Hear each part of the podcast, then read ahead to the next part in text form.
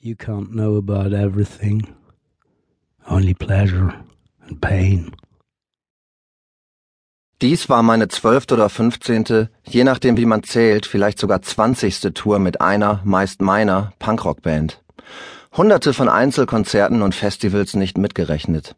Ich war in Pkw auf Tour, manchmal zu fünf mit den Gitarren auf den Knien, in klapprigen Bussen mit Löchern in den Türen, in nicht mehr so klapprigen Bussen mit 220 Volt Stromanschluss, DVD-Player und Fernseher, in Bullis, Sprintern, Zügen und Nightlinern.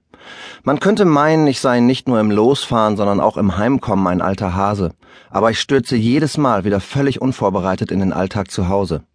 In einen Alltag, der in meinem Fall die Ausnahmesituation ist, denn Alltag, das ist Tour. 17 Uhr Soundcheck, 19 Uhr Essen, 20 Uhr Türen auf, 21 Uhr warm singen, 22 Uhr auf die Bühne, halb zwölf saufen, hier der Plan zum Hotel, du hast ein Zimmer mit Mario, Frühstück gibt's bis um 10, Abfahrt um 11. Gestern sind wir zurückgekommen, vier Wochen Deutschland, Österreich, Schweiz. Auf der Rückfahrt gab es noch die üblichen Scherze. Mist, ab morgen müssen wir fürs Bier wieder bezahlen. Wo sind denn all die nach Zugaben schreienden Mädchen plötzlich hin? Oder Scheiße, wie soll ich mich nur zurechtfinden ohne den Zeitplan der Tourneeleitung? 17 Uhr Soundcheck, 19 Uhr Essen, 20 Uhr Türen auf, 21 Uhr warm singen, 22 Uhr auf die Bühne, halb zwölf saufen. Auf jede dieser Bemerkungen folgte raues Gelächter, aber jeder, der schon mal auf einer längeren Tournee war, weiß, wie viel Wahrheit hinter diesen nur scheinbar scherzhaften Sätzen steckt. Und so geisterte auf der Fahrt nach Hause eine seltsame, unartikulierte Melancholie durch den Tourbus. Oft streitet man sich auch plötzlich, fatzt sich an, meist wegen Kleinigkeiten. Und was mir schon die ganze Zeit auf den Sack geht, dass du immer so laut gähnen musst.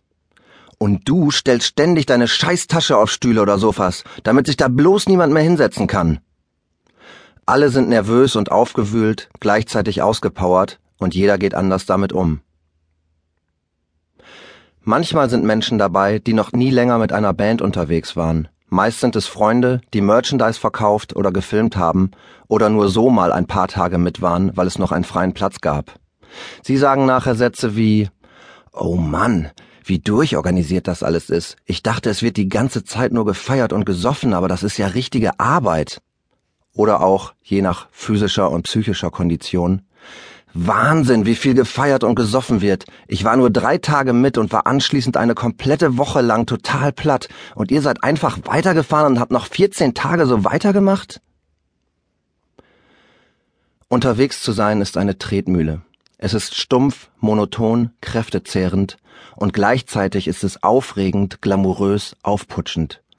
Man verliert nicht nur schnell den Boden unter den Füßen, sondern auch das klare Urteilsvermögen.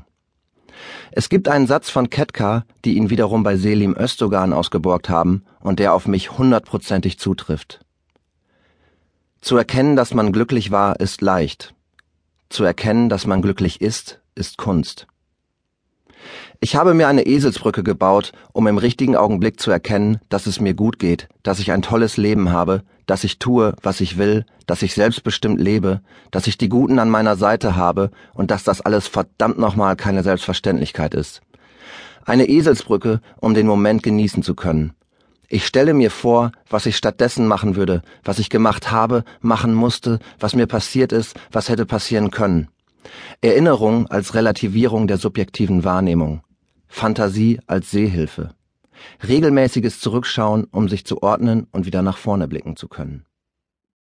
All names have been changed to protect the innocent.